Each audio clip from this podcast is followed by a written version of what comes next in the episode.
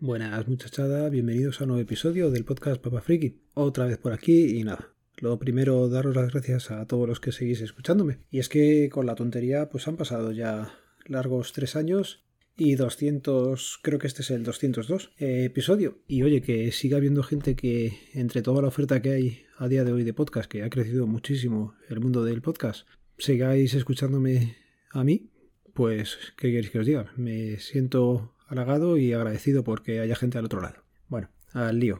Hoy no tengo nada preparado. Quería haber hecho un especial con las preguntas que llegaran, pero tengo que decir que no llegó ninguna. Así que no os voy a dar la chapa, se ve que no ha habido preguntas o de momento más o menos voy contando de todo, así que no ha habido ninguna cosa que queráis preguntar, imagino. Pero bueno, o cosillas aparte. ¿Habéis sobrevivido a la caída de WhatsApp, Facebook e Instagram? Porque yo es que ni me enteré. Me enteré, vamos, porque en los grupos que estoy de Telegram y en el Discord de WinTablet, pues sí comentó la gente que se había caído, que tal y que cual, pero que a mí ha sido una cosa que ni pena ni gloria. Facebook no tengo, o tengo pero ya no entro desde hace tiempo. Instagram tampoco tengo. Bueno, tengo, pero lo mismo. Me di la cuenta, no sé si sigo a dos personas y ahí no hago nada.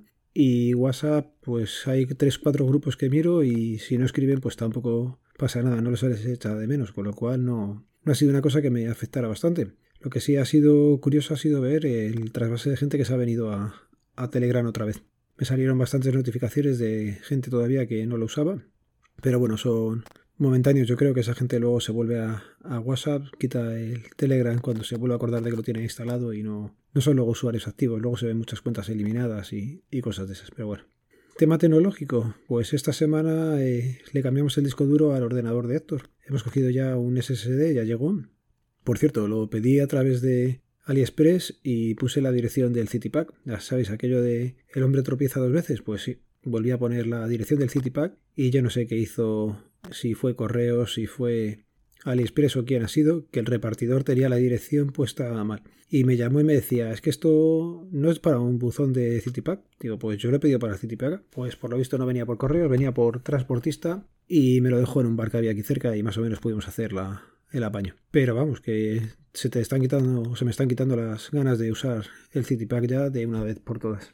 Y a lo que iba, que ya hemos eh, puesto el, el SSD, tuvimos algún pequeño problemilla porque era un pelín más ancho que la carcasa de metal donde había que meterlo. Esa carcasa de metal luego además había que meterla con unas gomas en, pues, en el sitio ubicado dentro del portátil y no fue posible ponerle con las gomas porque ya digo, quedaba un pelín más ancho, el metal se deformaba un poco hacia los lados y ya no hubo forma de poner esas gomas y que encajara con las gomas puestas, con lo cual está así las gomas, pero vamos, que está bien encajado, no se mueve y volvimos a instalar el sistema operativo, esta vez nos ayudó el aire, también quiere su ordenador y bueno, pues hemos empezado ahí que en principio le cuesta un poco más leer y, y es la forma de picarles para que hagan cosas en el ordenador hay que leer mucho, con lo cual eh, si no lees no puedes instalar las cosas, entonces es un acicate para ellos para que intenten leer más.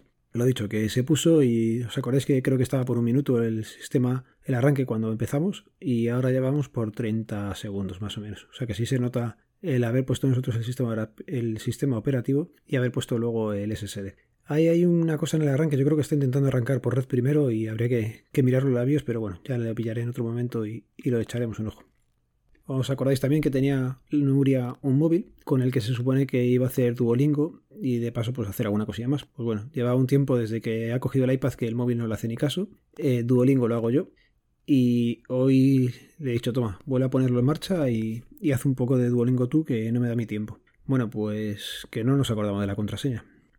Ella no se acuerda, yo no me acuerdo, no está apuntada en ningún sitio y lo hemos metido tantas veces que pone que le quedan nueve intentos y si no se va a formatear el móvil que me da igual que se formate el móvil, pero me fastidia que no, no sabemos qué contraseña hemos metido, así que ya veremos qué, qué, ocurre si se acaba formateando o somos capaces en esos nueve intentos de conseguir la contraseña. Y os voy a dejar una pequeña anécdota que me ha pasado hoy para que veáis lo que es la gente y, lo que pasa cuando vas con prisas por todos lados. Ha venido una mujer, eran sobre las 6 de la tarde, porque quería hacerle el DNI a la hija. ¿vale? Hasta ahí bien, era por una pérdida por lo visto, y me da su nombre. Digo, pues mira, con ese nombre no me apareces en, en el listado. Pues yo tengo cita y la causa es que no he traído el móvil para que enseñarte el mensaje. Bueno, pues nada, digo, mira, a la hora que me estás diciendo tú, había solamente tres personas citadas, María, Juan y Lucas. Bueno, pues por María, Juan y Lucas ella no era ninguna de esas. Pues nada, se ha ido a su casa. ¿Qué pasa? Que no vivía en el pueblo, vivía lejos, ha tenido que tardar media hora en ir, media hora en volver.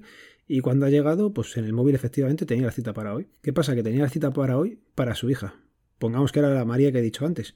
Joder, si te están diciendo el nombre de tu hija a la misma hora, ¿no eres capaz de, de decirme que es tu hija? Bueno, pues nada. Pasa para adentro, empezamos a hacerle el DNI y me dice que el DNI que no lo tiene, que tiene una denuncia de Guardia Civil.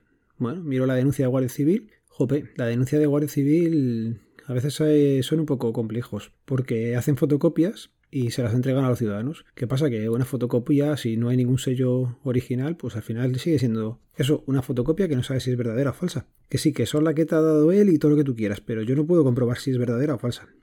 Y luego, para más Henry y fastidiar más la cosa, eh, Guardia Civil no tiene acceso a comprobar el número del DNI. Esta mujer y su hija no se acordaban del DNI que tenía ella y prácticamente que se lo habían inventado. Habían puesto ocho números que sí sabían que eran y luego el Guardia Civil o ellas o el que fuera decidió poner otro número más, con lo cual no era una denuncia válida. Estás denunciando un DNI que no existe. Es como si tú te roban el coche y vas a denunciar una placa de matrícula de un coche inventada o la que tú creas o la que, joder, no, eso tiene que ser el que es. Pues macho, ellos habían puesto esa, el que puso la denuncia, el que realizó la denuncia de Guardia Civil, se quedó tan ancho y con eso a la vete a que te hagan un DNI. No, hombre, no.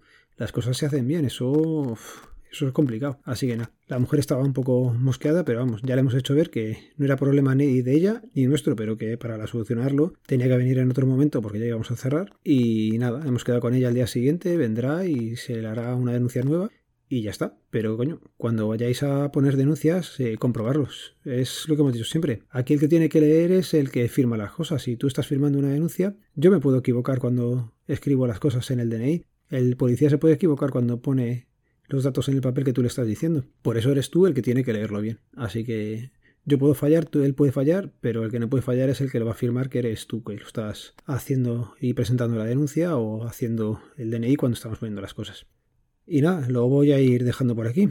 Ya sabéis, eh, los métodos de contacto quedan en las notas del programa. Este podcast pertenece a la red de sospechosos habituales. Podéis escucharnos a través del feed feedpress.me barra sospechosos habituales. Un saludo, nos vemos, nos leemos, nos escuchamos. Adiós.